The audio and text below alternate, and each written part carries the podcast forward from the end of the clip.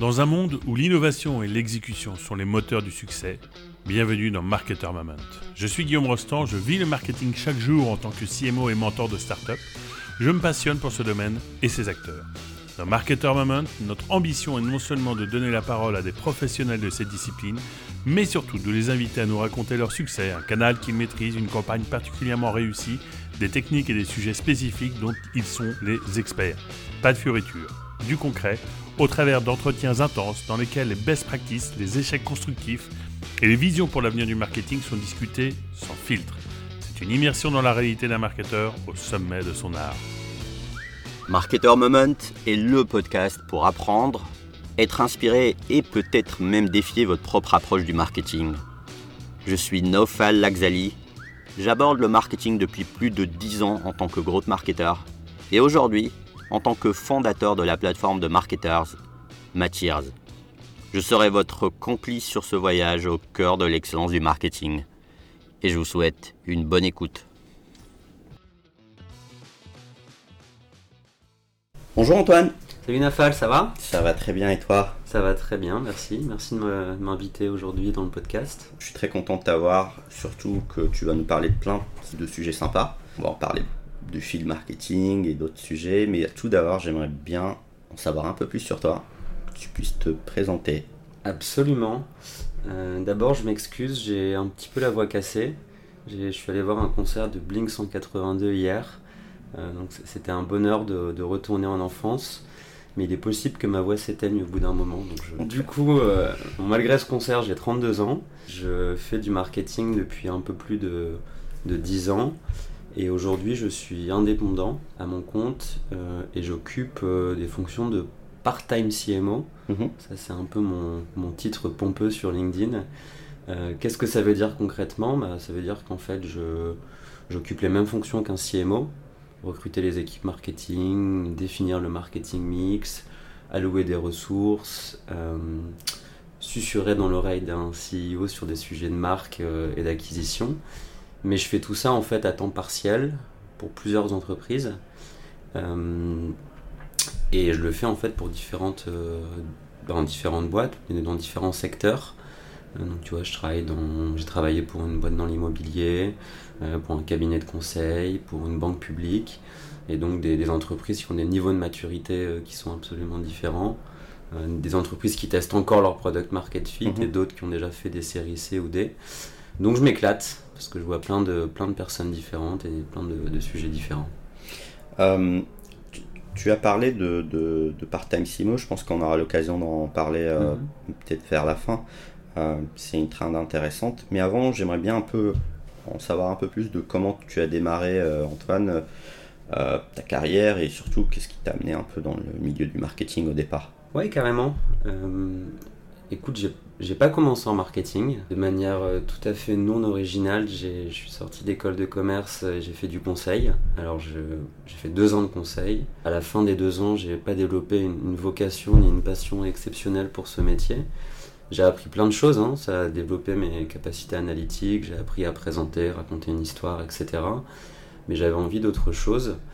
Et, en fait, j'ai eu l'opportunité de, suivre quelqu'un qui s'appelle Raphaël Camp, qui mhm. était à l'époque le COO de Kousmiti, et qui lançait avec une fille qui s'appelle Camille la filiale aux US. Et donc, ils m'ont recruté dans leur équipe pour euh, développer Kousmi et une autre marque qui s'appelle Love Organic, une autre marque de, pardon, Cosmiti, c'est une marque de thé pour, euh, pour les personnes qui ne connaissent pas. Et ils m'ont recruté là-bas pour développer la, la filiale d'un point de vue commercial. Et donc, euh, commercial wholesale. Et donc, mon, mon rôle là-bas, c'était de, de, placer les boîtes de thé sur, euh, dans les rayons et les étagères de magasins type Bloomingdale's, Neiman Marcus, Whole Foods, qui sont en fait les équivalents US de Monoprix, Naturalia et tout ça. Et en fait, je me suis, pourquoi je parle de ça? Parce que je me suis rendu compte d'une chose. Bah, lorsque je vendais les produits, je revenais très rapidement à l'histoire, mhm. euh, l'histoire que je racontais derrière la marque, le packaging, les claims. Et en fait, j'ai compris l'importance d'une marque et tout ce qu'il y avait autour au moment de vendre et ce qui pouvait faire mouche lorsque j'allais m'adresser à des, acheteurs euh, dans ces magasins-là. Acheteurs, euh, les personnes qui choisissaient les produits à mettre en mhm. rayon. Et en fait, je me suis rappelé euh, à l'époque que j'avais fait un cas marketing à l'ESCP sur, euh, sur Kousmi et que c'était un, un bel exemple de réussite marketing. Et c'est là où j'ai compris l'importance d'une marque et que j'ai, je pense, euh, commencé à développer une petite appétence euh, là-dedans. Et, et du- du coup, si je comprends bien, ta carrière a démarré aux US, Alors, en conseil à Paris, en conseil à Paris. euh, mais ma première expérience euh, Marketing. en marketing, c'était aux US, ouais, directement. C'était comment, d'un point de vue euh, collaborateur, travail c'est- c'est- c'est- Est-ce que tu as senti un mindset différent déjà? Ouais Est-ce que peut-être, que si je comprends bien, tu as, connu le marketing directement Mm. dans une ambiance américaine. Est-ce qu'il y avait, y avait une spécificité euh, maintenant avec le recul? Ouais, euh, alors honnêtement, au bureau, pas du tout, parce qu'en fait, Raphaël est français, euh, Camille est française, et je travaillais pour une marque euh, qui était française, alors avec des, des, des origines russes dans l'histoire, c'était le, le thé du tsar, mais, mais une boîte complètement française. Donc au, au bureau, euh, au bureau, ces spécificités, elles sont arrivées un petit peu plus tard, quand, je- quand j'ai commencé à travailler chez Danone, il y avait un petit peu plus d'Américains. Mais, euh, mais chez Kousmi, pas trop. En revanche, c'est vrai que je m'adressais euh, dans mon boulot à des acheteurs, acheteurs de Whole Foods, etc., qui étaient des, des Américains. Mhm. Et, euh, et la manière de, de vendre son produit, de raconter une histoire est, un petit peu, est un petit peu différente. Euh, justement, l'art du storytelling, euh, que les Américains ont, plus que les Français d'ailleurs, est important. Et donc moi, j'aimais bien les mettre en situation, euh, faire du sampling, les faire goûter les produits, etc. Et, c'était mon premier contact, on va dire, avec, avec des interlocuteurs euh, étrangers, américains dans mon travail, parce que en conseil à Paris, c'était essentiellement avec des Français. Très clair. Et euh, du coup, tu as parlé euh, de Danone, c'est-à-dire que par la suite, tu es, allé rejoindre Danone, c'est ça? Exactement. En fait, euh, en fait j'ai- après Kousmi, j'ai travaillé chez, chez Moët Hennessy. Ok. Donc le, C'est le- c'est quoi comme boîte ça? Alors Moët Hennessy, c'est le MH de LVMH. Donc c'est la partie vin et spiritueux mhm, euh, du groupe LVMH, plutôt sur un positionnement luxe. Et moi, je travaillais pour euh, Belvedere. J'aimais pas la vodka. J'aimais pas non plus le thé d'ailleurs. Euh, ça- m'a pas empêché de, de m'éclater à, à vendre ces produits. Euh, et donc j'ai travaillé chez Moët euh, pendant un petit peu moins de deux ans. Et c'est après que je suis parti chez Danone. Et chez Danone, j'ai été recruté sur le portefeuille euh, Waters. Mhm, Et donc je travaillais sur Volvic, Evian et Badois. mhm. 80% de mon travail sur, euh, sur Evian. Et j'ai fait euh, beaucoup d'innovation produits dans un premier temps. Et puis après, quand je suis rentré à Paris, j'ai fait plus de ce qu'on appelle de, de l'equity et de la brand. Intéressant, et ce que je, ce que je, je vois aussi, c'est que ta cible a, a été B2C par nature, mais en même temps, euh, pour une grande partie, l'idée c'était de s'adresser à des retailers aussi. Tout à fait. Est-ce que, tu peux nous en dire plus un peu sur euh, comment tu arrivais à gérer ces, ces- ces deux optiques pour un, pour un marketeur? Complètement. C'était en fait le quand, quand tu, tu, tu vends des produits en FMCG euh, dans les supermarchés, en fait, tu ta cible finale et l'acheteur final est évidemment le consumer, donc c'est du B2C. Mais il faut pouvoir convaincre les distributeurs et les retailers de poser tes, enfin de, de mettre tes produits dans les rayons. Mhm. Euh, et donc c'est là en fait que j'ai vraiment commencé à faire du B2B2C, qui du coup n'était pas nouveau quand, quand j'étais chez Sunday, on, on y reviendra. Euh, la- la- le produit, la tech était différente, mais, euh, mais la cible était, était assez proche.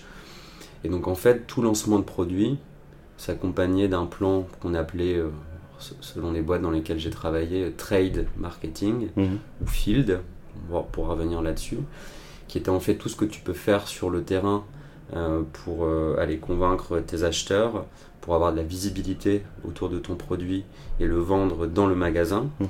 Euh, donc un, un- un plan plutôt B2B et aussi un plan B2C, parce que l'objectif c'était, euh, si tu penses à ton funnel, euh, de faire connaître ton produit, euh, de le faire être considéré par les consommateurs et de convertir avec un acte d'achat à la fin. Donc en fait, un, plan de lancement classique d'un produit à l'époque, c'était un mix trade, qu'on appelait aussi BTL, Below the Line, et un mix plus consumer avec des leviers médias traditionnels, type télé, etc. par exemple. Ok, et, et du coup, globalement, euh, j'imagine que tu as eu beaucoup d'apprentissage à Danone et à LVMH. Mhm. C'était quoi concrètement Ouais. ces apprentissages? Ouais. on peut peut-être traverser globalement, hein, que ça soit Danone ou. Ah, le, le, le- le premier gros apprentissage, et c'est lié au fait que j'ai commencé aux États-Unis Mhm. et que j'étais une filiale pour, euh, pour une marque globale. Tu vois, euh, Evian aux US, euh, c'est une petite partie du business, mais les équipes globales étaient à Paris. Mhm. Euh, et l'apprentissage derrière ça, c'est la nécessité de s'adapter à sa cible. Mhm. Là, je parle du B2C. Quand on raconte une histoire. Je te donne un exemple très concret. Je ne sais pas si tu si as en tête la campagne des bébés Evian Ah si, euh, qui, qui est Sur restée-. Exactement, Mhm. entre autres, qui, était, euh, qui, qui a fait, qui a fait la notoriété de, de Evian il y a quelques années. Bah, lorsque je suis arrivé euh, aux US et qu'on a voulu euh, reprendre euh, cette campagne-là euh, et en faire quelque chose auprès du consommateur américain, en fait, on s'est rendu compte que les Américains avaient une, une lecture beaucoup plus littérale Mhm. du message. Ils avaient l'impression que Evian, c'était de l'eau pour les bébés. Ah oui, ok. Voilà. Donc quand on parlait tout à l'heure de être capable d'adapter son discours euh, à Mhm. une cible américaine versus une cible française, Mhm. la notoriété d'Evian est aussi euh, évi- évidemment différente euh, dans un pays comme la France euh, versus les États-Unis. Donc en fait, on s'est rendu compte que ça fonctionnait pas. Mhm. Euh, par ailleurs, on a fait beaucoup d'interviews conso et plusieurs consos nous disaient Evian, c'est euh, de, de, de channel of water. C'était le channel de l'eau, donc on avait un positionnement premium, trop premium, et du coup ça en devenait non accessible. Donc on a travaillé cette image de marque aux US, on avait des campagnes beaucoup plus locales et adaptées euh, aux consommateurs américains, plus fonctionnelles, donc avec des bénéfices plutôt liés autour de la santé, etc. Mhm. L'origine de l'eau, euh, les minéraux qu'elle contenait, etc. Euh, et donc ça, ça a été un apprentissage pour revenir à ta question, c'est comment adapter le message d'une marque et le discours à ce que ton, ton audience comprend et veut comprendre aussi euh, pour être appealing et t'assurer qu'on t'achète derrière. Euh, donc ça, c'est un premier apprentissage. Euh, le deuxième, et je pense que c'est de là que vient, euh, euh, on va dire, mon, mon attrait euh, pour, euh, et ma compréhension de la puissance d'une marque. Mhm. Aujourd'hui, c'est beaucoup ce que, le sujet sur lequel je travaille en tant que, que part-time CMO. Euh, bah, c'est en fait, euh, euh, j'ai appris, euh, Danone, c'est une bonne école de marketing, LVMH aussi. J'ai appris à construire une plateforme de marque, réfléchir à quels sont les, piliers de ta marque, quel est le territoire de marque, quels sont les messages clés, à qui tu à qui tu t'adresses euh, pour convaincre, les bons canaux pour le faire, avoir une vraie vision, une mission pour, euh, pour, ta marque. Et ça, aujourd'hui, c'est des sujets qui sont euh, un peu moins à la mode. Mhm. On y reviendra plus tard. Euh, clairement, on est plutôt. euh, les sujets grosses et acquisitions Mhm. sont, sont un peu plus à la mode. Mais c'était pour moi une très bonne école de commencer par ça. Euh, et un apprentissage que j'ai essayé de garder dans toutes mes expériences, même un peu plus tech et plus FMCG après quand je suis rentré chez Sunday. Donc une construction de mar- plateforme de marque et ce qui était intéressant c'est que tu as pointé un côté perçu à notamment euh, chez, chez Danone et notamment sur le- la campagne, Mhm. c'est qu'il y a aussi la marque un- doit s'adapter en fonction de, de- de- des endroits où elle est. Et je trouve ça intéressant parce que euh, de ce que je comprends, euh, par exemple sur ce use case qui m'a moi interpelle Evian, c'est que vous avez adapté le message de manière locale et en même temps vous avez eu besoin de réajuster le curseur pour le, la, que la perception soit idéale. Ouais. Euh, Moi, ça m'intrigue ce processus. C'est-à-dire que, pour Ouais. être concret, comment on- une marque arrive à réajuster Mhm. euh, ce curseur en partant de Ah, on s'est pas compris Ouais. à Ok, maintenant on va se comprendre. Ça m'intéresse. Écoute, la... le nerf de la guerre, c'est une, phase en amont qui s'appelle euh, phase de recherche. Mhm. En, en product, on appelle ça la user research. En brand, c'est des interviews quali, Mhm. grosso modo. Et que ce soit euh, chez, chez, chez- sur Belvedere lorsqu'on lançait un nouveau parfum, et surtout c'est chez Evian quand on lançait un nouveau, euh, un nouveau produit. euh, on a- je te donne un exemple concret, on a lancé Evian euh, donc, euh, avec des bulles, des, des, des, des arguments fonctionnels pour la santé et aromatisés. Mhm. On a fait euh, trois semaines de phase de recherche qualitative avec des consommateurs, des panels, des interviews en one-on-one. On a fait venir euh, un certain nombre de, de consommateurs potentiels représentatifs de, de notre target, dans les bureaux, on leur a posé des questions, on leur a fait tester des concepts, on les a fait commenter, réagir sur des étiquettes, sur des claims, etc. Et en fait, cette phase de recherche aujourd'hui et de compréhension de ta target, elle est hyper importante, mhm. notamment quand tu es dans un pays étranger. Euh, bah, pour pouvoir venir aussi euh, alimenter euh, les insights qui vont permettre à, ton produit d'être vraiment intéressant et être acheté. Et en fait, si je reprends l'exemple de, encore une fois de Danone, mhm. alors ce qui était cool chez Danone, c'est que j'ai été côté marché local aux US, et après je suis parti côté global mhm. en France chez Actimel, une jolie marque de notre enfance. là, j'étais dans, dans un siège inverse, et que je, je m'assurais d'avoir une consistance globale dans les messages de la marque et, j'aidais les pays à, implémenter des campagnes locales. Mais du coup, en tant que local aux US, chez Evian, c'était notre responsabilité de venir alimenter les équipes globales qui n'ont pas, forcément conscience euh, euh, des spécificités culturelles, euh, des pain points, les insights, etc. et de venir les alimenter dans le, dans le développement du produit, dans l'histoire qu'on veut raconter. Et donc c'est ça le processus, c'est vraiment passer du temps à essayer de comprendre sa target. Hmm. Si j'emploie un, un, terme euh, à la mode, c'est persona. Mhm. Euh, et derrière, ça te permet d'avoir soit un produit qui correspond euh, vraiment à ce que le consommateur recherche ou qui répond à un pain point qui est précis. si tu vends un produit physique, comme une bouteille d'eau. Soit ça permet aussi, on y reviendra peut-être après, quand tu fais du contenu, bah, d'avoir un message qui soit intéressant et qui crée de l'engagement derrière. Et, si on essaie de rattacher ça à un objectif business qui puisse driver euh, euh, de l'inbound organique euh, à travers le contenu que tu fais, etc. Donc c'est compréhension de la cible. Ok, très clair. Et par la suite, tu, tu, es parti chez Sunday, ça s'est fait comment cette étape?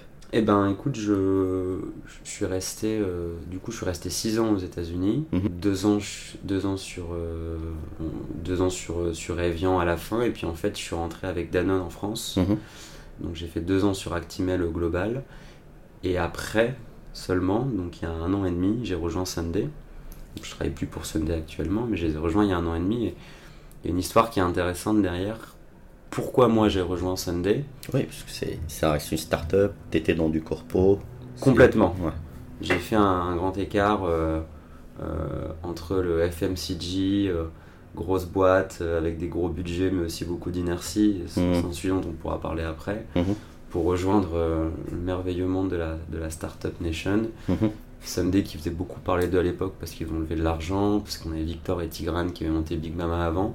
Et je les ai rejoints pour la simple et bonne raison que, avec mes yeux de marketeur, j'ai été séduit par la marque, en fait. Alors évidemment, l'idée business et résoudre le pain point de l'addition au resto, euh, je trouvais ça intéressant et malin. Et je me suis dit pourquoi ça n'a pas été fait avant, ce qui, est bon signe. Euh, mais c'est surtout la marque. Euh, avec une identité visuelle assez forte, euh, un tone of voice assez subversif. Mm. Et en fait, c'est une marque hyper intéressante parce que c'est du B2B2C. Il mm. faut d'abord vendre au restaurateur ton produit euh, pour remplacer, alors on ne remplaçait pas, mais venir en complément des TPE. Euh, derrière, il faut quand même que le consommateur t'utilise. Parce mm-hmm. que le consommateur peut toujours choisir de payer avec sa carte bleue. Et donc, euh, et donc ce que j'ai trouvé euh, hyper intéressant, c'est une, une, marque qui était suffisamment forte pour être euh, appealing auprès du, du consumer mhm. et pour créer de l'engagement aussi avec le, restaurateur. Et en fait, quand j'ai vu cette marque commencer à faire du bruit, etc., j'ai contacté Victor et, et Johan. Johan, c'est la personne qui a créé la, la marque Sunday, on va dire. Euh, pour travailler chez eux et, et, puis je suis, je suis rentré là-bas euh, pour m'occuper de tout marketing. Donc c'était une first touch direct de ta part euh, et, et, du coup ça t'a ouvert un peu les portes à la Startup Nation. Est-ce que alors déjà ce passage-là ça m'intéresse toujours parce que mm-hmm. j'en vois tous les jours aujourd'hui chez Meters des profils qui vont du corpo vers la startup, mm de la startup vers le corpo. Est-ce que les, les réflexes étaient, étaient naturels au départ est-ce que tu est-ce que tu t'attendais à certains certaines choses euh, mhm. dans, dans ce format startup qui que, que tu as vu euh, mhm. euh, se mettre en place? Comment tu as géré ce passage entre deux univers? Alors je, je l'ai géré avec beaucoup de bonheur parce qu'en fait j'avais comme j'ai dit tout à l'heure j'ai appris énormément de choses chez, chez, MH et chez Danone mais j'ai accumulé pas mal de frustration aussi. et en fait, je, si je t'explique, si je prends un tout petit peu de recul pour t'expliquer les, les raisons de ce, ce switch, c'est, c'est- ça va pas être très original et je pense que je pense que je suis pas le seul à dire ça. Mhm. Dans des boîtes comme Danone, il y a beaucoup de bureaucratie, beaucoup d'inertie, euh, peu de prise de risque sur les marques. Faire bouger un, un mastodonte comme Evian ou comme Actimel sur une campagne, euh, un tweak d'un message, euh, l'utilisation d'un visuel, euh, grosso modo prendre des risques, c'est très compliqué. Mhm. C'est très, très compliqué de faire accepter ça. Et si c'est si c'est accepté, ça prend des lustres, en fait. Donc ça, c'était une première frustration, ne- être parfois un petit peu pieds et mains liés sur ce que je pouvais faire en, en tant que marketeur. Et, et la deuxième chose, c'est euh, bah, c'est un peu la, la longueur, euh, enfin je, je- je l'ai un- je l'ai un petit peu évoqué, mais la longueur des cycles de validation. Mm. Euh, et, et en fait, j'avais besoin d'avoir un peu plus d'agilité dans mon boulot. Euh, et donc, quand j'ai rejoint Sunday, c'était pas du tout naturel pour moi. Euh, j'avais, j'avais, j'ai été surpris par la- la- l'autonomie et la liberté que j'avais de pouvoir faire à peu près ce que je voulais et de le faire hyper rapidement. Et donc j'ai donc j'ai été recruté pour apporter un peu de structure, de méthodologie, parce que je- je- j'avais travaillé sur des, marques importantes, euh, importantes dans leur taille et leur notoriété, euh, sur beaucoup de canaux différents. Donc ça c'était euh, et en plus au global, quand je suis arrivé Sunday, c'était déjà en 5 pays, donc c'est expérience internationale qui était qui était recherchée dans mon profil. Entre parenthèses, c'était aux US aussi, ça se déployait aux US ou uniquement en Europe Sunday Ouais. aux US aussi. Aux US ouais. aussi, ok. Ils, ils y sont toujours. C'était US, Canada, UK, Espagne et France. Mm. Euh, et, et donc j'ai pas du, j'avais pas les bons réflexes euh, tout au départ. Mhm. Euh, je, je les ai vite trouvés. je me suis vite éclaté. Et en fait, c'est un, un bonheur de pouvoir penser à quelque chose et que ce soit mis en place bon, trois jours plus tard, si c'est une initia- initiative qui est rapide à mettre en place, une semaine, deux semaines, trois semaines, mais avec un cycle de validation très court. Mon boss et Victor, euh, s'il y avait besoin d'avoir euh, l'avis de Victor et, et Christine, qui était la cofondeur de, cofondeur de Sunday. Euh, donc, euh, donc voilà, c'est, mais c'est des réflexes que j'ai vite pris parce qu'en fait, euh, l'agilité, on se l'approprie assez rapidement. Et c'est quelque chose aussi que j'essayais de transmettre à mes équipes. Bah, S'ils ont envie de faire quelque chose, euh, tant qu'ils sont capables de justifier l'impact pour le business et pour la marque, euh, qu'ils le proposent et qu'ils mènent le projet jusqu'au bout. Quoi. Avant de, de peut-être aller en profondeur euh, sur, euh, sur les, les stratégies que, que tu as mis en place chez Sunday, euh, ça, ça m'intrigue ce côté euh, go-to-market. Euh, je ne sais pas si à, à l'époque tu as contribué à un go-to-market parmi les pays, euh, mais si c'est le cas, est-ce que tu pourrais nous en dire un peu plus? Parce que c'est un sujet qui revient souvent, euh, côté euh, que ce soit des, des entreprises Mhm. ou euh, des boîtes, euh, en tout cas des boîtes et des marketeurs, Ouais. ce côté go-to-market, et notamment dans ton cas, euh, euh, sur, sur un go-to-market euh, brand. Complètement. Je, je, je prends un, un angle et un point de vue un peu marketing pour te répondre, Mhm. évidemment.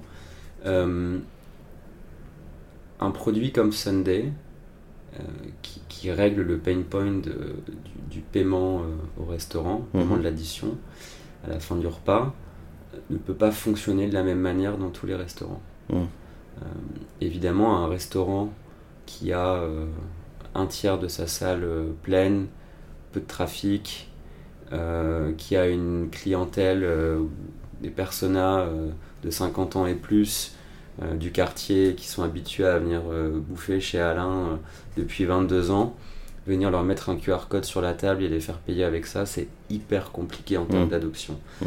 C'est d'abord hyper compliqué de le faire adopter par le restaurateur, il n'a pas forcément envie, donc les sales se prennent des murs. Et derrière, même si les sales arrivent à le vendre, en fait personne n'utilise L'usage, ouais. Mm. l'usage.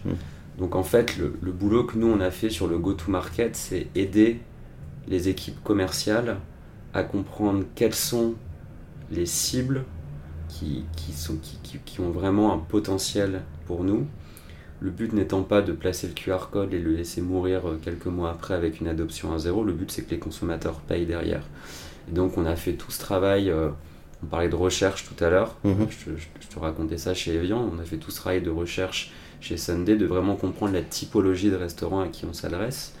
Euh, je parle encore au présent, mais à qui on s'adressait. Euh, et, et aider derrière les sales à, à aller s'adresser à ces restaurateurs-là et d'avoir les bons arguments, parce que pour certains, c'est des questions d'efficience, pour d'autres, c'est des questions financières. Sunday moins cher euh, qu'un terminal de paiement. Pour encore d'autres personnes, c'est le bien-être des serveurs parce qu'ils avaient plus de tips et euh, une clôture de la caisse beaucoup plus simple et un service qui était euh, allégé ou, ou plus agréable. Mhm. Et donc aller chercher le bon USP, Mhm. la bonne, euh, le, le bon, le bon argument de vente pour s'adresser à la bonne cible. C'est là-dessus qu'on a contribué euh, avec mon équipe euh, à ce qu'on appelle le, le go-to-market. Ça, c'est plus sur l'aspect, euh, on va dire, positionnement et, et- et, disons, stratégie de pénétration. Ensuite, d'un point de vue très opérationnel, Mhm. en fait, on, on- on essayait d'avoir un, un modèle de lancement par ville. Euh, Vous aviez des lunchers par exemple ou alors les launchers, c'était nous, avec les équipes euh, commerciales. Mhm. Euh, alors il y avait des équipes commerciales qui étaient en province, la majorité était à Paris. Mhm. En gros, quand on, quand par exemple il y avait un, un gros salon pro, on y reviendra peut-être après sur les trade shows, mais quand il y avait un gros trade show à Lyon, on essayait de profiter de, de ça pour faire une espèce d'attaque éclair euh, avec les équipes commerciales et les équipes sales et faire euh, du street marketing, du porte-à-porte, des démos, des events locaux, etc. Donc ça c'est la partie go-to-market plus opérationnelle et action concrète qu'on mettait en place pour aller conquérir une ville et parler à Mhm. l'écosystème hospitalité de cette ville. Dans, tes stratégies de croissance, euh, avant un peu notre préparation, euh, et comme j'ai dit un peu au début, tu, tu m'as beaucoup pointé le terme euh, field marketing. Je t'avais dit euh, naturellement que je connais très peu cette, euh, cet angle, ce canal de- d'acquisition, si, si c'est un canal en, Ouais. soi. Euh, d- dans les, premiers, les, pre- les premières actions que tu as mis en place à, à ta prise de poste, ça a été quoi les, les sujets que tu as mis en place rapidement et tu, tu penses aujourd'hui que ça a été cohérent et, Mhm. Et que tu peux, tu peux est-ce que tu peux nous en dire un peu plus? Ouais, carrément. Le terme field est très large. Mhm. Je pense que si on demande à trois personnes différentes de définir field, on aura trois définitions différentes. Très large et en même temps pas trop à la mode. Euh, Aujourd'hui, on entend plus parler de, de SEO, euh, Mhm. euh, de SIA et d'ADS euh, que de field marketing. Mais euh, force est de constater que ça a été un levier euh, hyper, euh, hyper puissant pour Sunday. Euh, donc j'élargis un peu la notion de field et je la définis comme telle. C'est toutes les actions que tu vas faire sur le terrain, Mhm. grosso modo, pour aller t'engager avec tes restaurateurs, ou ça peut être aussi avec tes consommateurs. Donc, ça dépend si tu si c'est un B2B, en B2C, en B2B2C. Euh, et on a mis en place beaucoup de choses là-dessus chez Sunday. Alors déjà, je précise quelque chose. Malgré les, les- les levées de fonds, euh, moi j'avais un budget marketing qui était assez limité. Mhm. Donc j'ai essayé de trouver les initiatives qui étaient euh, le plus, euh, les plus héroïstes, on va dire, avec un, un budget, un budget qui n'était pas phénoménal, on va dire. Euh, et, là, et, et le premier gros levier pour nous, ça a été euh, les events en fait. Ok. Euh, donc des salons pro, Mhm. qu'on appelle aussi des trade shows. Alors c'est- l'une des initiatives euh, plus terrain qui nous coûtait un peu plus cher que les autres. Je reviendrai sur celle qui coûtait un peu moins cher. Mhm. Mais ça a été un, c'était hyper puissant parce qu'on est arrivé à s'adresser à une concentration de restaurateurs qui venaient nous rendre visite sur, sur nos stands. Euh, des exemples comme le CIRA à Lyon, qui est le, le plus gros salon hospitalité en France de l'année, le, le FHT à Paris, etc. On faisait énormément de bruit. Donc euh, on avait du popcorn euh, et de la bouffe sur le stand. Euh, en Espagne, euh, à Madrid, on a fait venir des chorégraphes et on faisait des, des chorégraphies et des danses. et on avait le tiers du salon qui venait danser avec nous et qui prenait en vidéo. Ça nous a ramené des journalistes, etc. Donc on essayait de trouver des moyens marrants Mhm. de jeter la lumière sur nous. Et en fait, les gens ont commencé à entendre vraiment parler de Sunday, au-delà de toute la presse et le, le- le PR qu'on qu'on faisait aussi pas mal, notamment au- euh, grâce à la notoriété de Victor Tigrane et la levée de fonds. Mais sur le terrain, c'est comme ça qu'on entendait parler de nous. Et en fait, quand on, quand on, quand on quand on faisait un salon pro, dans une ville comme Lyon par exemple, ou Mhm. les Sierra, on en profitait pour aller. euh, les- tout l'écosystème de l'hospitalité était présent, donc on en, profi- on en profitait pour organiser des événements satellites avec les restaurateurs et s'engager sur le terrain avec les restaurateurs. Sur la même ville, Sur la au même, même ville. moment. Exactement. Intéressant. Donc en fait, c'était, c'était on essayait d'avoir une, une conjonction, de, on va dire, de trois canaux. Euh, l'event, le trade show en tant que tel, les events organisés par nous-mêmes avec les restaurateurs, des events locaux. Mhm. On n'invitait pas que des restaurateurs, on invitait aussi euh, la chambre euh, des métiers euh, de, de l'hospitalité euh, à Bordeaux, par exemple, Mhm. si on à- quand on a fait le lancement de ville à Bordeaux, et, et etc. Et, et- et- et donc on avait ces events locaux qui étaient organisés et on faisait aussi des actions très de terrain, type du placard, placardage, placardage d'affiches Mhm. dans la rue, donc du street marketing, type aller faire du porte-à-porte avec des démos pour vendre Sunday, etc. Évidemment, on avait toujours un layer digital, donc euh, on s'assurait d'avoir une campagne locale en ads à ce moment-là pour pouvoir euh, Donc c'était coordonné, le digital et le Exactement. physique. ouais. c'était coordonné, mais l'objectif principal était quand même d'avoir de la visibilité sur le terrain pendant une période donnée.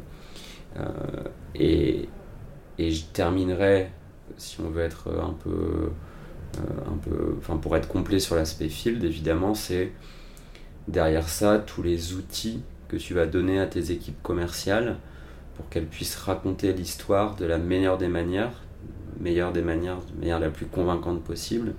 Donc c'est les outils que tu leur donnes pour vendre. Je te donne un exemple euh, d'un petit hack qui n'est pas du gros hacking, Mhm. qui, est, qui est un hack physique. J'aime bien, bien cet exemple.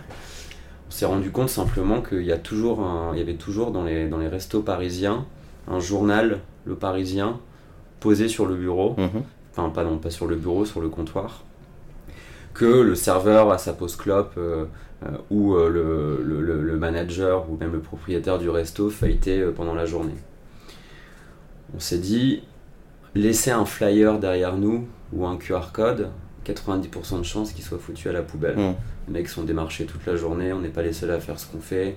Euh, comment on va réussir à capter leur attention à un moment qui est, qui est, qui est au moment où ils s'y attendent le moins, c'est du nudge, euh, et, et un- et du- avec un format qui soit impactant, intéressant pour eux. En fait, on, on a fait un- on a repris le Parisien, euh, et en fait, on, a, on s'est réapproprié le Parisien en faisant un, un faux Parisien, Mhm. euh, un espèce de Sunday Times, pour reprendre le nom de Sunday, on ne l'appelait pas comme ça, Mhm. mais c'est le principe. Et en fait, sur les six pages, on racontait l'histoire de Sunday, on Mhm. racontait avec des interviews de restaurateurs euh, comment Sunday pouvait, euh, avait réglé des problèmes dans le restaurant. Mhm. Euh, évidemment, on parlait de, de- de- de- de- des bénéfices produits, on parlait de l'histoire de Big Mama, de Victor, de Tigrane derrière. Bref, en fait, on a, on a, on avait ce, on a créé un faux journal qu'on a fait shipper à 1500 restaurants et bars, hein, parce que Sunday c'est une option aussi pour les bars en France. Liste qui avait évidemment euh, été nailée en amont euh, et, et priorisée par les équipes commerciales, parce qu'on on avait des, des priorités sur les prospects qui étaient différentes. Et on leur a shippé ça. Et en fait, ils ont reçu un faux parisien qu'ils ont l'habitude de lire, ils l'ont ouvert, ils ont mis un témoignage, un deuxième, un troisième, et ça nous a permis d'avoir beaucoup de personnes Mhm. qui, lorsque les commerciaux venaient frapper à la porte, disaient Ah, c'est Mhm. marrant, je, je- je vous ai lu la semaine dernière, euh, j'ai reçu un, un- un journal Sunday. Donc tu vois, ça c'est un petit hack qui a de l'impact sur le terrain, qui nous a rien coûté, Mhm. mais qui nous a permis d'aller s'engager à l'intérieur du restaurant, dans les mains du restaurateur, Mhm. pour parler de notre produit. Très intéressant, ça, le, le, le hack ou l'innovation euh, marketing, c'est vous êtes réapproprié le format Exactement. du, euh, du journal. Exactement. Euh, en fait, c'est un flyer en quelque sorte, mais en Mhm. format journal. Et donc, Ouais. ce côté où on se réapproprie quelque chose qui marche très bien, peut-être en feed marketing, peut-être tu nous en diras un peu plus sur Ouais. de manière plus globale. Et, euh, et en plus, ouais, je pense que ça coûte pas, pas grand-chose en, en soi. Mhm. Et donc, euh, derrière, vous avez les adresses, il suffit de les envoyer à un moment Ouais. euh, T. Et alors, ça m'intéresse, ça. Les commerciaux passaient juste après, c'était exprès ou c'était coordonné? Ouais. Alors quand on l'a fait, quand on a lancé le Bordeaux, Mhm. le- grosso modo le bassin d'Arcachon euh, et une, partie une partie du Pays Basque, Euh, on a fait shipper, on a eu une campagne un peu 360 Mhm. de lancement de ville. Donc on était dans euh, le bonbon local, on a fait du print, on avait des ads euh, euh, qui targetaient cette, cette, cette, cette région-là, enfin ces villes-là à ce moment-là. Et en fait on a fait shipper ces journaux-là dans les, restaurants dans les restaurants qu'on savait qu'elle allait être visité par les sales. Et les sales venaient 24 à 48 heures plus tard parce Ok. qu'on était frais dans leur esprit, Mhm. en fait. Mhm. Et pour revenir à ce que tu dis, en tant que marketeur, il faut réussir à communiquer sur les médias qui sont consommés par ta cible. Mhm. Donc euh, lorsque tu as une cible euh, millénial, euh, euh, c'est peut-être assez naturel d'aller sur TikTok pour t'adresser à eux Mhm. une cible restaurateur où finalement tu as des serveurs qui ont 22 ans et tu as des propriétaires qui en ont 50. Alors le decision maker à la fin c'est le propriétaire, hein, mais c'est plus compliqué de comprendre quels sont les médias qui consomment au quotidien. Tu peux faire des campagnes d'ads euh, évidemment sur, euh, sur, euh, sur Instagram, on, on y reviendra. Pour nous, c'était pas forcément toujours efficient pour, pour des raisons de, de go-to-market et de barrière à l'entrée, mais on pourra en parler après. Tu peux faire ce genre de campagne, mais en fait, bah, le mec, il, il lit son journal derrière le, derrière le comptoir et c'est Mm. là qu'on voulait être dans son esprit. Quoi. Con- Concrètement, le, le feed ma- marketing, c'était un canal euh, hyper, euh, hyper intéressant pour vous. Est-ce que vous avez essayé de le structurer euh, d'une manière un peu plus globale euh, Ça a été quoi un peu, si on, prend, on le prend dans un format plus use case C'est-à-dire euh, comment ça a été structuré de manière un peu plus globale chez Sunday Est-ce que c'était vraiment des, des hacks comme ce que tu décris ou bien ça a été vraiment pensé, structuré dès le départ avec une approche mixte entre les commerciaux, le marketing, le digital, Mhm. les events? Et donc c'était c'était une réflexion plus globale ou Ouais. est-ce que tu, tu peux nous en dire un peu plus sur, euh, Ouais. sur ce use case du field marketing chez Sunday? Carrément. Bah, en fait, on, à partir du moment où il y avait une coordination euh, avec ce qu'on faisait en digital, ce qu'on faisait en RP euh, et ce qu'on faisait sur les autres canaux, on peut plus parler de field uniquement en tant que tel. Ça- ça devenait une campagne de lancement dans une ville précise, par exemple. Euh, le field était souvent le point d'entrée. Mhm. Pourquoi? Parce qu'en fait, c'était les équipes commerciales et notre head of sales, si je prends l'exemple de la France, qui nous disait bah, on sait qu'il y a une opportunité, parce qu'on a analysé le marché pour aller lancer Sunday euh, à Bordeaux, Mhm. par exemple. C'est là qu'on va commencer. Donc, nous, le marketing au service des équipes commerciales. C'est comme ça qu'on commence à réfléchir à des initiatives pour être impactant à Bordeaux, lancer à Bordeaux, être vu, avoir la notoriété pour- enfin, de, la, de la part des restaurateurs dans cette région-là. Donc en fait, le point d'entrée au départ, c'était plutôt un brief, si, si on essaye de penser à une structure, un brief des sales qui venaient nous voir en disant Ok, guys, on, on a besoin de, de faire du bruit euh, dans deux mois pour lancer dans telle ville. Euh, ensuite, euh, l'étape d'après, c'était un petit peu de le, faire un audit des, Mhm. des supports de vente, des outils que les sales utilisaient au quotidien pour vendre. Mhm. Euh, ok, vous avez, un, vous avez un flyer, est-ce que le message sur le flyer est le bon Mhm. Oui, non. Est-ce que le flyer il est utilisé ou il est foutu à la poubelle directement? On s'en est parlé tout à l'heure. Mhm. Euh, est-ce que tu as les bons QR codes euh, pour venir faire tes démos? Euh, En plus, on a, il y avait plusieurs produits chez Sunday, donc des, des environnements de démos qui étaient différents. Donc, est-ce que tu as les bons QR codes pour vendre? Mhm.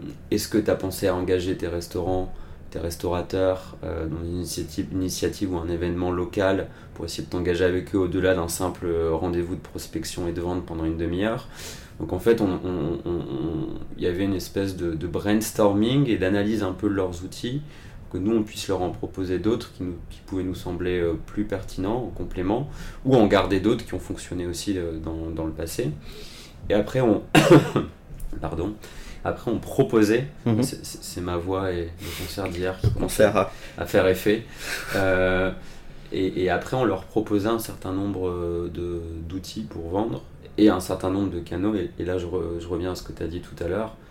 Évidemment, pour, pour faire ce qu'on app- on appelait ça des blitz, alors c'est un terme à proscrire, mais l'attaque éclair, Mm. euh, il fallait que tous ces canaux-là soient alignés au même moment. Mm. Euh, et donc, on- par exemple, à Bordeaux, avec, on a bossé avec une agence locale qui nous a organisé deux événements euh, avec des restaurateurs. On avait euh, des influenceurs sur Bordeaux qui ont parlé de Sunday dans les restaurants. On a fait de la presse écrite et on a fait une petite campagne d'ads en même temps. Et tout ça était accompagné de- du, du boulot qu'on faisait sur le terrain. Donc ce que je te dis, ça, ça sort un petit peu du fil de pur et dur. Mhm. En fait, c'est on avait les autres canaux étaient au service de ce qu'on faisait sur le terrain avec les tu considères pas que c'est du street? Est-ce que, tu- est-ce que tu nuances les deux? Le- J'entendais au départ plus parler du street marketing. Est-ce que c'est les mêmes notions? Est-ce que c'est des nuances? Euh, C'est la même. Oui, alors en, en fait, je, je- pareil, je pense que si tu demandes à quelqu'un, trois personnes, une définition du street, il y aura trois réponses différentes. Ouais. Le street, je pense, moi, moi ça m'évoque plus euh, des opérations de C'est flyering, ça, euh, euh, de l'affichage, etc. Nous, moi, moi sur le terrain, euh, ce qu'on- ce qu'on faisait, c'est quand même euh, des vrais événements, des tables rondes. On- On, on essayait de s'engager d'avoir un contact avec les restaurateurs. C'est occuper le terrain en quelque C'est sorte. occuper le terrain, C'est ça, de. ouais, Exactement. c'est- ouais. Et occuper le terrain, et si, je rep- si tu reprends ton, ton, ton funnel marketing, Mm. occuper le terrain pour gagner en notoriété d'abord, pour que les Mhm. gens comprennent ce qu'on fait, et ensuite pour être considéré. Et en fait, euh, euh, faire de l'affichage, euh, du flyering, ou être sur un salon, ça va t'aider dans ta notoriété. Derrière, euh, faire une table ronde avec euh, les 25 restaurateurs qui comptent à Bordeaux pour leur raconter un peu. D'abord, parler des tendances du marché, tu parles pas que de toi évidemment. Mhm. C'est comme dans un webinar, si tu parles uniquement de ta marque, ça fonctionne pas. Donc il faut parler des sujets qui fâchent, Mhm. des sujets qui intéressent les restaurateurs. Le recrutement des serveurs, euh, par exemple, en était un à l'époque. Bah, aller les engager autour de ces sujets-là et, à- et réussir de manière euh, assez subtile à parler de tes bénéfices produits et des bénéfices de ta solution, c'est comme ça qu'on arrivait à, à créer un dialogue et à être considéré localement en fait. Très clair. bah, je, comprends un peu mieux ce modèle de field qui, euh, qui, est, euh, qui a un peu été un- une, une brique euh, chez Sunday, de ce que j'ai compris. Ouais. Euh, très intéressant l'approche. euh, se ré- réapproprier les formats, c'est ce que je retiens en tout cas, euh, Ouais. en tout cas en partie. C'est vrai qu'on le voit un peu moins. Et c'est aussi, pardon, je te- je t'interromps, mais c'est Mm. aussi le restaurateur Mm. Et il n'y a pas uniquement que le restaurateur, j'imagine qu'il y a dans d'autres d'autres industries ou d'autres corps de métier, c'est la même chose. Il a besoin qu'on vienne lui parler, c'est un métier qui est humain. Mm. Il a du contact tous les jours avec ses clients. Euh, alors le restaurateur qui n'aime pas discuter avec ses clients, qui n'aime pas discuter avec les gens, il faut, il faut pas y foutre les pieds, c'est un mauvais restaurateur. Mhm, avis. mhm. Et donc si on part du principe que le restaurateur a besoin de contact humain, lorsqu'on est une marque qui leur vendons un produit, on a besoin d'occuper le terrain et d'être proche des restaurateurs. Faire uniquement du digital en espérant qu'ils vont être séduits par Sunday parce qu'ils ont vu une ads ou parce que on leur a poussé euh, euh, un positionnement, euh, enfin, un, un référencement payant euh, lorsqu'ils cherchent euh, terminal de paiement sur Google par exemple, c'est pas ça qui va les séduire. Mhm.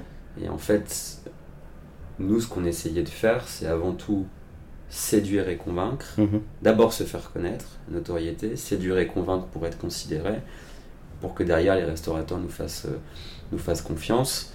Et, et là, on a parlé beaucoup du B2B et des restaurateurs. Et l'intérêt aussi, enfin, le- l'objectif derrière, c'était aussi d'être, euh, d'être considéré par les consommateurs, Mhm. euh, avec les, les- les- les- le B2C. euh, Vous l'avez Appliqué au B2C, euh, au consommateur final, le, le field ou toutes ces stratégies, ou bien le focus était clairement euh, B2B euh, Alors, par la nature même du produit, Bah, j'imagine, quand tu fais du, pour revenir au, du street marketing, il Mhm. n'y a pas que les restaurateurs qui te voient. bien sûr. Les consommateurs te voient aussi, donc ça, ça sert à un objectif B2B2C. On n'a jamais fait par contre d'event B2C. En fait, rapidement, on a priorisé plutôt le B2B Mhm. dans, dans les ressources, donc le, le temps et le, et le budget marketing. Euh, on a lancé une petite campagne dans le métro euh, qui était assez rigolote, euh, pour, mais c'était plus un objectif de notoriété qu'autre chose. Mhm. Donc le, le field en tant que tel était quand même plutôt orienté B2B, mais tout ce qu'on faisait en B2B pouvait avoir des externalités positives et des répercussions naturelles pour le B2C, parce que ce que tu fais sur le terrain, il est vu par tout le monde en fait. Et, pour clôturer un peu ce use case, moi ça m'a toujours intéressé un point euh, euh, qui consiste à, à mesurer, le, côté mesuré euh, des actions qui sont plutôt Ouais. dans le physique. Moi ça m'intrigue euh, ce point dans le sens où comment chez Sunday vous arriviez à plus ou moins mesurer l'impact Ouais. d'une action field marketing sur, euh, sur peut-être une ville Ouais. à un moment donné. Est-ce que vous arriviez Ouais. un peu à... Bah oui, c'est, ça c'était plutôt assez simple. Dans le passé, euh, quand, tu, quand je lançais des, des campagnes avec des gros plans médias sur des plus grosses marques euh, comme Evian, Actimel, etc., c'est toujours plus compliqué de mesurer l'impact, évidemment. Euh, donc tu fais, tu, fais des, tu fais des études euh, sur ta brand, ta notoriété de marque, etc.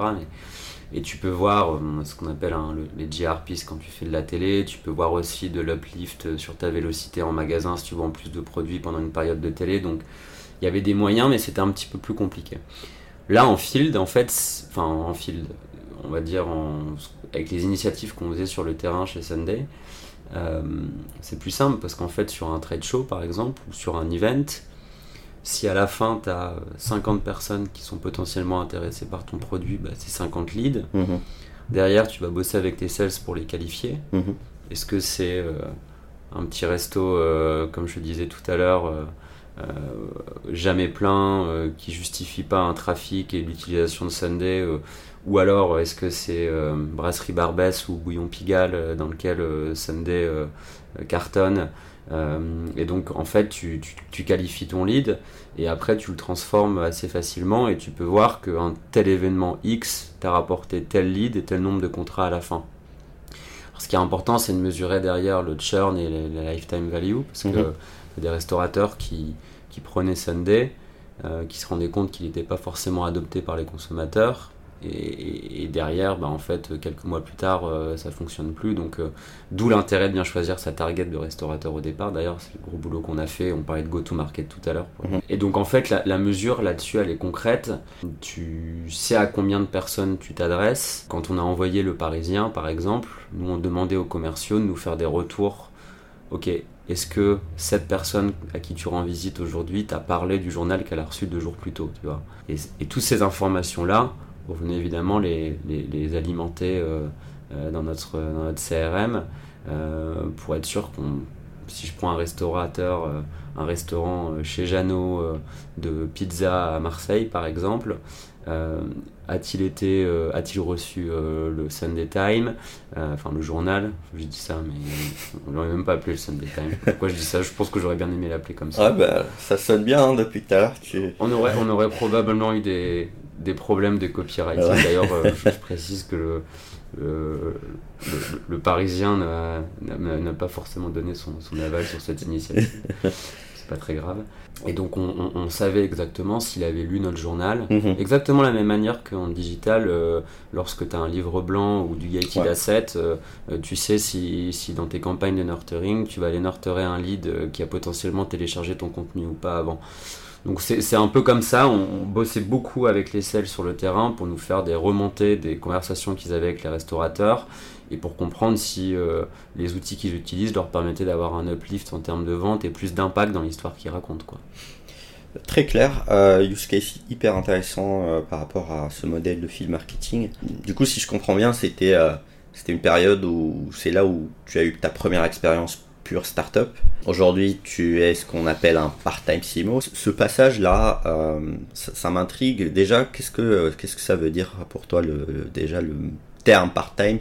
Déjà, est-ce que tu es de l'école euh, part-time, j'entends à ton partagé, il y a tout un truc sur les jargons. Déjà, est-ce que on est d'accord sur le terme? Et qu'est-ce que veut dire pour toi ce, terme de part-time CMO euh, Alors honnêtement, le jargon, je m'en fous. Ce que ça veut dire, bah, justement, cette, la définition est parfois floue pour les entreprises et les boîtes que j'accompagne. Parce que certaines entreprises ont l'impression qu'un parti MCMO fait tout. Hmm. Il fait la stratégie, euh, il fait l'exécution de la stratégie, il fait l'opération, enfin l'opérationnel. En fait, un part-time CMO, c'est une manière pour une boîte aujourd'hui d'aller chercher soit une expertise précise sur un sujet pendant un certain temps, soit un niveau de seniorité auquel elle n'a pas forcément accès pour diverses raisons, hmm. pendant une période de temps, et, et pour le part-time CMO, c'est être au quotidien euh, avec ton client. Au quotidien, euh, c'est pas tous les jours, sinon ça devient un full-time CMO, mais ça peut être un, deux, trois jours par semaine. Être au quotidien et les accompagner sur des enjeux qui sont stratégiques pour la marque. Donc, de manière euh, assez concrète, c'est quoi c'est recruter les équipes marketing. Aujourd'hui, dans les, entreprises pour lesquelles je suis parti MCMO, j'ai du management. Définir le mix marketing, donc comprendre sur, sur, sur, quel, canot, sur quel canot tu veux que ta, ta marque communique. Allouer les ressources, tu, tu restes honneur du budget. Mhm. Il faut avoir la responsabilité du, du, budget. Et puis après, aider à exécuter la stratégie avec des ressources qui sont dans ton équipe. Et donc, le, pour revenir à, cette définition, le, je ne sais pas si c'est encore aujourd'hui super bien compris. Alors, il y a des boîtes qui le comprennent très bien, elles savent pourquoi elles prennent un part-time CMO. Mhm. Et on pourra revenir, si tu veux, après sur les, les, avantages pour les boîtes de prendre un part-time versus un full et les avantages pour des, pour des CMO comme moi. Donc, certaines le comprennent très bien et certaines le comprennent. Euh, pas très bien et pense qu'un part-time CMO, en fait, c'est un mec qui représente une équipe marketing à lui seul, hmm. Ce qui n'est pas le cas. Hmm. c'est vrai que, parce qu'on en voit pas mal dans, par exemple, des demandes d'entreprise chez mm sur ce point. Et c'est vrai que des fois, quand on lit le brief, on a l'impression que ça va être l'homme à tout faire. Exactement. Et en effet, je pense qu'il y a encore un sujet de pédagogie et peut-être de d'explication de, ce, nouveau métier. On en parlait juste avant euh, sur ce côté euh, déjà pourquoi il survient, déjà pourquoi à ce moment, est-ce que c'est une tendance de fond, est-ce que c'est juste temporaire par rapport à la conjoncture. Hmm. J'aimerais bien avoir ton avis, on a parlé, euh, je t'ai parlé d'une étude juste avant de démarrer qui expliquait qu'aux US, chaque année, il y a le poste de CMO perd en durabilité mhm. de quelques mois, 3-4 mhm. mois, euh, ce qu'ils appellent ça des points, 4 points, 4 mois. Et que donc, en gros, les CMO passent de moins en, temps, moins, de moins, en moins du, temps dans leur, euh, dans leur poste. Mhm. Est-ce que tu le vois autour de toi euh, Est-ce que ça peut expliquer une partie de, de, de ce qu'on voit, en tout cas de l'émergence de, ce nouveau, de ce nouveau concept? Alors, c'est clair qu'il y a une mode. Ouais. Il y a, il y a une vague sur lequel euh, je et beaucoup de personnes sont en train de, surfer. Euh, il y a un petit risque derrière ça, c'est quand même que ça, se, ça devienne presque une commodité. Euh, alors j'ai rien contre, contre les gens qui font du SEO ou des ads, mais un, un, part-time CMO ou un CMO ne peut pas avoir le même niveau d'expérience que des profils euh, qui sont des profils qui, sont plus, qui ont plus d'expertise technique. Hmm. Euh, sur des sujets précis type du référencement par exemple. Euh, mais malgré tout, on voit des part-time CMO qui se lancent tous les jours. Donc je, moi je vois un petit risque là-dessus. un part-time CMO doit avoir été CMO avant. Hmm. en fait, il faut être capable, au-delà d'exécuter, de, enfin de créer une stratégie marketing, un mix et allouer un budget, il faut capable euh, d'être dans un board, de, de fighter contre son board, de hmm. prendre des décisions business qui sont raisonnées et qui sont prises à la lumière d'expériences passées. Et, donc en fait aujourd'hui, euh, aujourd'hui effectivement il y a de plus en plus de personnes qui se lancent. Alors pourquoi? Quels sont les drivers de ça? Je pense que les gens recherchent de la flexibilité. Mhm. Et en fait, ils se rendent compte qu'ils peuvent. Euh, tu parles d'un point de vue. Euh, excuse-moi. les freelance. Je parle d'un point de vue freelance, mais on peut revenir après sur les entreprises. En fait, c'est la même chose, l'aspect mhm. flexibilité. Ils, ils, se rendent compte qu'ils peuvent travailler pour des clients différents. Mhm. Ils peuvent travailler d'où ils veulent. Ils peuvent travailler quand ils veulent. C'est eux qui définissent leur offre. Ils n'ont pas de boss. Et généralement, ils gagnent plus d'argent que quand ils sont en CDI. Mhm. Donc, évidemment, l'équation est, est tentante. Euh, ça convient pas à tout le monde, euh, mais c'est clairement une tendance, tendance qui est en train d'émerger aujourd'hui. Mhm. Encore une fois, avec ce petit risque qu'en fait, euh, bah, s'il y a 7000 part-time CMO sur le marché, il n'y a plus de CMO en fait. Enfin, je veux dire, c'est, c'est donc donc après, heureusement, il y a, je pense, un écrémage naturel qui se fait selon la qualité de ce que tu apportes. Mhm. mais, mais pour moi, il faut justifier quand même d'un minimum de, d'expérience, de prise de recul sur le business euh, euh, et, d'être capable de euh, être capable en fait de, de, comprendre quelles sont les ressources dont tu vas avoir besoin pour exécuter sans être toi-même l'exécutant parce que de toute façon tu n'as pas le temps de faire ça hmm. et les boîtes te paieraient trop cher à faire de l'exécution. Ça c'est pour le ça c'est pour le, le côté freelance Tu veux que je te parle un peu côté entreprise que, Ouais, que de ce que pense? tu as vu, Ouais. euh, déjà peut-être parmi tes clients, qu'est-ce que tu as remarqué? Ouais. Est-ce que tu arrives à bien recadrer le besoin? Parce que c'est une des problématiques aujourd'hui qu'on voit se répéter. Autant en tant que matters, puisqu'on a des demandes, ou autant euh, du côté euh, brief qu'on transmet à des CMO qui, certains ont clairement euh, une posture bien précise et, la volonté de bosser sur des, des- sur des sujets bien précis. Ouais. Côté client, est-ce que, que- comment tu vois les choses et c'est quoi ta perception aujourd'hui? Alors côté client, en fait aujourd'hui les, les- les boîtes font beaucoup plus attention à, leur runway Mhm. Et, et au fait de comment ils dépensent leur argent. Ils n'ont pas forcément les moyens aujourd'hui, ou elles ne veulent pas prendre le risque de recruter des profils capés euh, sur des postes de CMO. Et donc le, fait de prendre du part-time, ça permet, un, de s'offrir une flexibilité, deux, euh, d'avoir possiblement accès à plus de profils et aller chercher des expertises assez précises. Alors, tu as, un cas particulier qui est du management de transition et c'est boucher un trou dans ton équipe pendant un congé mat, par exemple. Ça, c'est encore à part.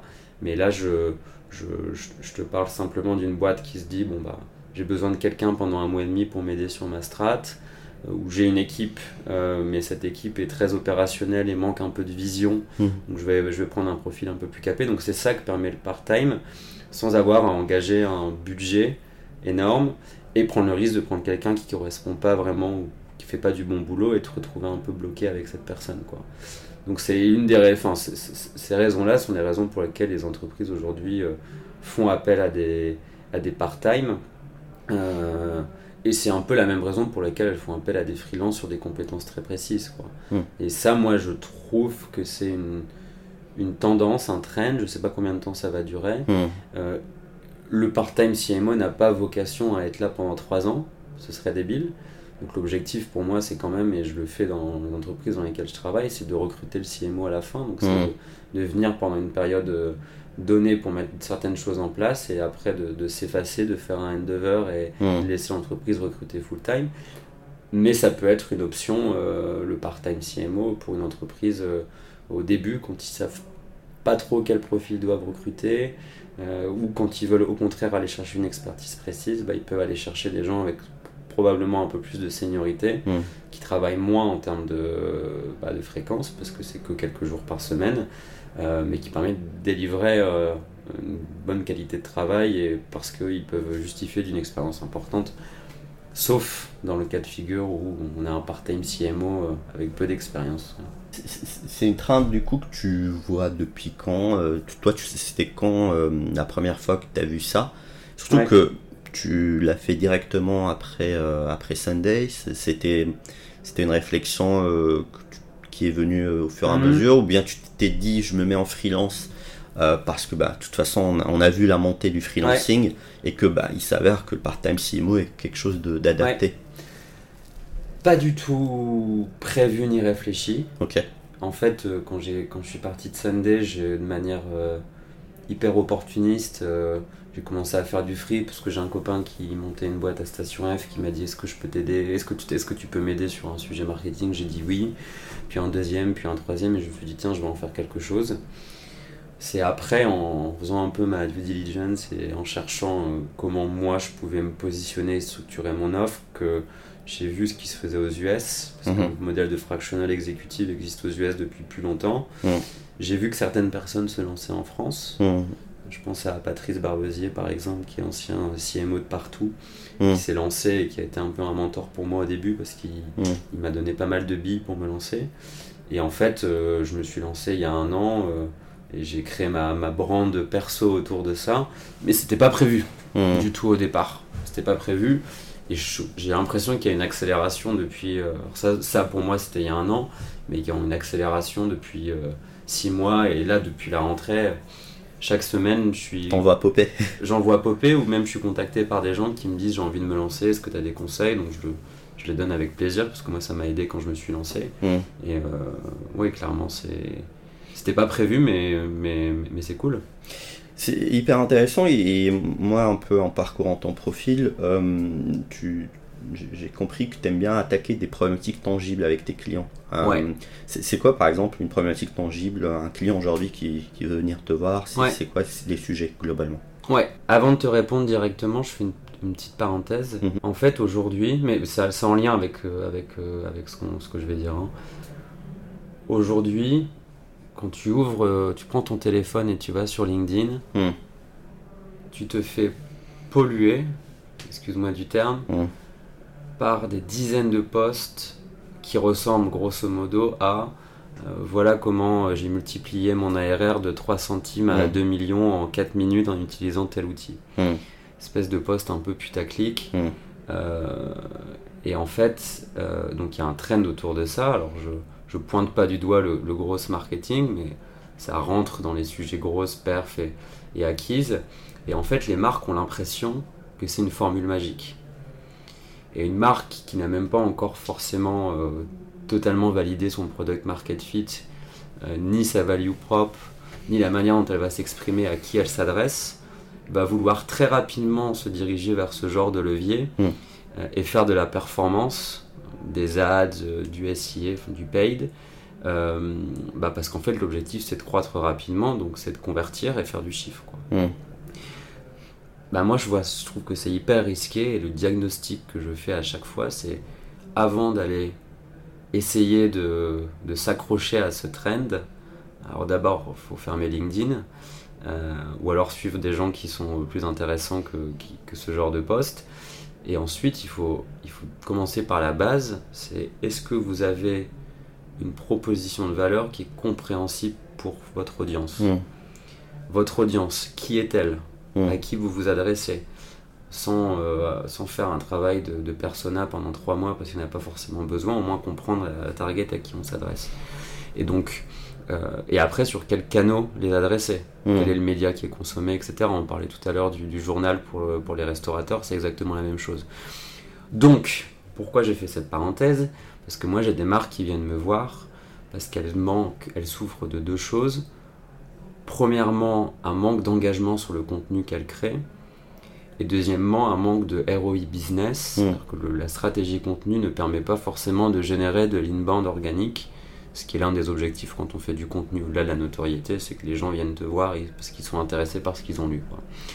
Euh, et donc pour moi, c'est principalement euh, l'émission que je, que je propose, je, je, je, prends un step back, euh, je fais un pas en arrière en me disant, ok, on va regarder comment t'exprimes qui tu es, euh, quelle est ta proposition de valeur, hmm. quels sont tes messages clés et tes arguments de vente, est-ce que ces messages sont adaptés à la cible à qui tu parles, euh, est-ce que ces messages sont impactants et illustrés par des chiffres, c'est tout bête, hein, et dire que tu augmentes les tips d'un serveur, c'est pas pareil que dire que tu augmentes les tips en moyenne de 15%, tu vois, si je prends l'exemple de Sunday. Euh, et, donc faire ce travail un peu de prise de recul et, d'audit du contenu, hmm. euh, et commencer par faire ça avant d'aller proposer de faire du paid et, d'utiliser ce genre de canaux. Et derrière, en fait, de manière assez concrète, bah, on crée ensemble avec les marques des, des matrices de contenu où tu es très clair sur ton objectif. Mm. Est-ce que c'est la notoriété Est-ce que c'est la considération Est-ce que c'est la conversion Si on reprend le funnel classique. Quel est ton message clé? Pour quelle audience? Sur quel canot Sous quel format? Est-ce que la marque doit communiquer euh, sur du statique, euh, du motion, euh, un podcast, un webinar, un article de blog, etc. À quelle fréquence? Et une fois que tu arrives à mettre un petit peu sur le papier cette matrice-là, bah là tu peux te dire ok je vais commencer à faire des ads, je vais commencer à pousser certains USP parce qu'on les a validés avant et on sait que ça répond à un pain point qui est précis, mais il faut faire ce travail en amont. Et moi c'est un, un, truc que je recommanderais à des gens qui se lancent en marketing côté free, enfin côté, pas forcément côté free, mais des gens qui travaillent en marketing et évidemment côté boîte, c'est euh, ne pensez pas que les canaux perf et acquises sont directement la formule magique pour faire de la croissance. Parce que si tu fais des ads avec un message, une value propre qui sont incompréhensibles et qui ne parlent pas à la bonne target, euh, tu auras beau mettre 25 euh, 000 euros de budget ads par mois, ça ne fonctionnera pas. Faut commencer par, euh, par l'essentiel, qui est ta marque, ce que tu racontes, comment tu le racontes. Et c'est grâce à mes expériences euh, avant Sunday sur des grosses marques et dans des boîtes comme Danone ou LVMH Hmm. bah, que j'ai appris justement la valeur et la puissance d'une marque et, et ce Hmm. travail à faire en amont parce que ça c'est un travail qu'on faisait bien pour le coup euh, sur Evian, sur Actimel. J'ai l'impression que tu, tu parles d'un sujet que des fois, je, moi j'utilise un terme, euh, peut-être qu'il existe ou pas, mais je- je- certains des- de mes clients euh, précédents, ou même de Matters, en échangeant avec eux, et une des manières un peu de mettre en avant le travail Hmm. d'un CMO euh, ou un part-time CMO, c'est la recherche du discours market fit au lieu du product market fit. Ouais. Il y a une partie de ce côté, et j'ai l'impression que c'est un peu le cœur de ton travail, c'est Hmm. euh, trouver le bon discours à la bonne audience, l'identifier et, euh, et amener euh, peut-être euh, toute une, une panoplie de méthodologies, parce que j'ai l'impression au final, ce qu'on va aller rechercher chez toi, Ouais. c'est ce côté méthodo, là où l'entrepreneur ou le fondateur que tu accompagnes, il a un peu la tête dans le guidon. Mm. Euh, Toi aujourd'hui, dans ta méthodo, euh, globalement, hein, très rapidement, euh, c'est quoi ton process si, si, par exemple aujourd'hui, par exemple si Matters, on, on te, on te push un, un brief, c'est quoi les steps que, Ouais. tu, euh, que tu actionnes pour, pour accompagner euh, une, une- disons par exemple une startup qui, Ouais. qui vient de lever en seed Bon, alors j'ai pas une méthode que je calque, euh, Mhm. évidemment, c'est adapté à la taille de la boîte, sa maturité, euh, la cible, etc. Mais il y, a quand même des- il y a quand même des choses, il y a quand même des fondamentaux. La première, c'est une phase de recher- recherche, parce qu'on avait parlé tout à l'heure. Je vais aller interviewer les gens dans la boîte. Parfois, les gens, c'est deux founders, parfois, c'est un peu plus de personnes. Je vais interviewer des clients Mhm. ça, c'est hyper important de comprendre quelle est la perception de la proposition de valeur euh, perçue par les clients. Euh, une fois que j'ai fait ce, ce travail de recherche, il y a un certain nombre de convictions qui vont ressortir de ça. Et j'organise des workshops, généralement avec les founders ou des gens qui, sont, euh, qui ont des rôles un peu clés stratégiques dans la boîte. Un workshop généralement plutôt sur la vision et la mission de l'entreprise. Ça, ça doit être avant tout insufflé par ceux qui créent l'entreprise. C'est pas moi qui, qui, qui, qui écrit la mission à leur place. Euh, mais je l'aide à la rendre un petit peu plus concrète, actionnable et la faire atterrir derrière, on va dire. Euh, après un workshop qui est plutôt focus sur le positionnement et la proposition de valeur, qui je suis en une phrase, Mhm. quels sont mes arguments de vente, euh, comment je vais exprimer ma valeur et sur quel canot. Quoi. Euh, généralement, on fait un workshop, alors euh, ça peut être avec la proposition de valeur, ça peut être à part, mais sur les cibles, euh, sur les personas. Euh, et, et ça c'est plus pour des sujets euh, tech, on va dire, euh, réfléchir ensemble à la consumer journey, l'expérience client dans le produit, etc. Et comprendre s'il y a des frictions euh, à changer. Alors je je fais pas du je fais pas du product, hein, c'est Mhm. pas, mon travail. Donc euh, les gens, il y a des gens qui font qui font ça mieux que moi, et donc c'est des spécialistes. Mais mais réfléchir quand même au- à l'expérience utilisateur, c'est assez important. J'ai oublié un dernier truc, c'est l'analyse compétitive, euh, parce que comprendre ton marché Mhm. et comprendre quel est ton sweet spot qui va te permettre d'être différencié par rapport à la compétition, c'est ce qui te permet de perdurer, enfin, de durer dans le temps. Donc c'est un peu ça les grands, les grands sujets. Je, te résume pour avoir une méthode en, en 10 secondes. C'est une phase de recherche, réfléchir à sa vision et sa mission, réfléchir à son positionnement et sa proposition de valeur, reprendre euh, le travail de cible et de target Mhm. qui émane directement des interviews et la phase de recherche en amont, l'analyse compétitive. Et en fait, normalement, tu ressors de ça avec alors le livrable concret, ça peut être une matrice sur Google Sheets, je travaille beaucoup sur Google Sheets, ça peut être une présentation, ça peut être une page Notion, ça- moi je m'en fous un petit peu de- du livrable, enfin le livrable c'est le client qui le choisit, mais au moins quand tu ressors de ça, tu es beaucoup plus clair lorsque tu veux commencer à faire de l'acquisition, lorsque tu vas aller, as une prise de parole dans un média, etc., sur ce que tu veux raconter en fait. Mhm. Voilà. Très clair. Et euh, un peu pour conclure euh, cette, euh, cette note du part-time et même au niveau de, de la trend, euh, to- toi, tu la vois comment euh, ce- ce- cette trend prendre sur les prochaines années euh, Ouais. euh, com- Comment tu le verrais en fait, que ce soit d'un point de vue C-level ou même au niveau du freelancing globalement euh, sur les métiers du marketing? Comment tu vois un peu l'évolution? Bon, alors j'ai pas de boule de cristal, évidemment. Euh, je pense sur la partie part-time CMO, Mhm. comme tu le disais tout à l'heure, il y a encore beaucoup d'éducation et de pédagogie à faire. il y a beaucoup de boîtes qui ne savent pas encore exactement ce que c'est. Mm. Je pense que c'est là pour durer. euh, et je pense qu'il y a de plus en plus de boîtes qui vont s'y intéresser. Euh, donc ça, c'est plutôt positif. Le pendant négatif, on en a déjà parlé. C'est qu'en parallèle, de plus en plus de, de marketeurs vont se lancer en tant que part-time CMO sans forcément avoir la légitimité et ça va devenir une commodité. J'espère qu'on va pas tomber dans l'écueil euh, euh, de d'avoir 8 pages de part-time CMO sur Balt euh, euh, avec des expériences euh, euh, qui sont pas forcément justifiées et que ça devienne une commodité parce qu'en fait ça va être la disparition de ce métier. Enfin, le métier reste le métier de directeur marketing mais disons la, disparition de ce Est-ce qu'il va pas être juste, si je me permets, challenger comme les autres métiers où typiquement aujourd'hui il y a des growth, des head of growth, des growth marketeurs euh, très Ouais. très bons et euh, des gens euh, finalement qui n'ont pas fait beaucoup de choses et qui considèrent le growth comme, Mhm. Ouais. comme euh, par exemple juste le fait de trouver un hack et, et, et, et- ou ramener du client. Euh. Est-ce que à la fin euh, c'est un cycle normal et que il y a une phase où il va être challengé euh, Ouais. et il doit être défendu Non, je complètement.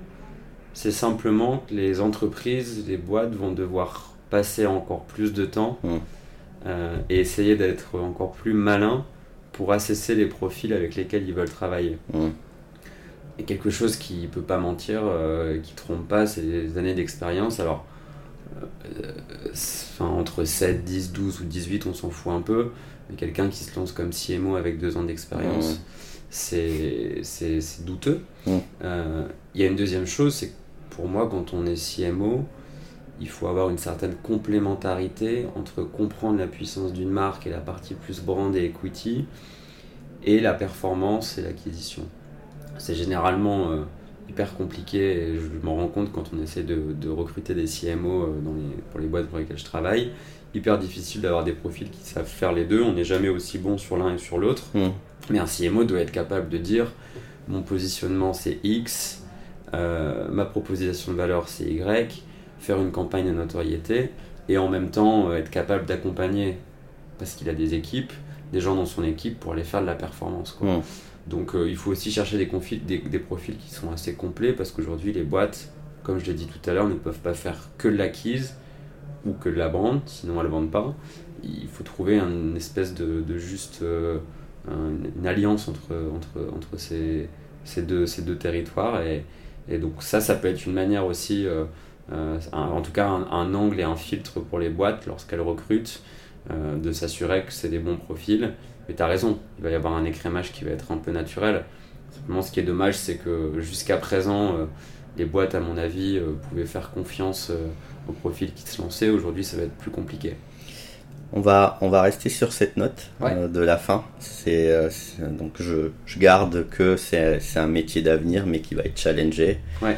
Euh, en tout cas, j'espère qu'on a répondu à pas mal d'interrogations, que ce soit sur le sujet du field marketing, le part-time CMO et, et peut-être d'autres sujets.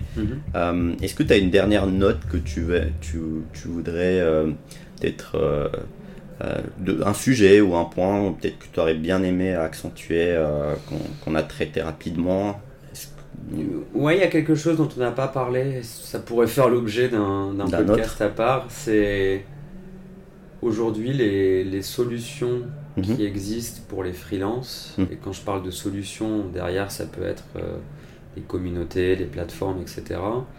Donc, qui qui sont à disposition des freelances pour trouver des clients, Mhm. Pour gérer leurs projets et pour travailler de manière efficace. Je n'ai pas trouvé encore aujourd'hui euh, un endroit, alors je suis dans plein de collectifs différents, euh, euh, il y a des agences, enfin il y a- il y ça existe déjà, mais j'ai pas trouvé un endroit qui me permettait à la fois de, de m'outiller, Mhm. donc euh, de pouvoir gérer mon CRM de clients, pouvoir gérer des templates, des use cases, pouvoir gérer mon admin, mes contrats, mes factures, etc. Mhm. Donc de m'outiller tout en continuant à apprendre, parce que quand on est free, on est, est plutôt seul. Euh, donc continuer à me former et former auprès des autres aussi. Et garder un aspect communautaire euh, auprès des autres free et pouvoir aussi, grâce à ça, développer ma pipeline. Je, te- décris un peu un produit magique pour le free. C'est une réflexion que j'ai en ce moment et j'en discute un petit peu. est-ce que est-ce qu'il y a de la place pour, pour ça sur le, sur le marché? Probablement, mais on aura peut-être l'occasion de s'en reparler. Bah, tu me tends une perche, je te, je te montrerai ce que fait Matters. Ça fait peut-être partie de la, une partie de la réponse. Merci beaucoup Antoine, c'était un plaisir de t'avoir aujourd'hui. Et puis bah, je te dis peut-être à bientôt sur, sur un hors-série, on ne sait jamais. Merci Nafal. Merci.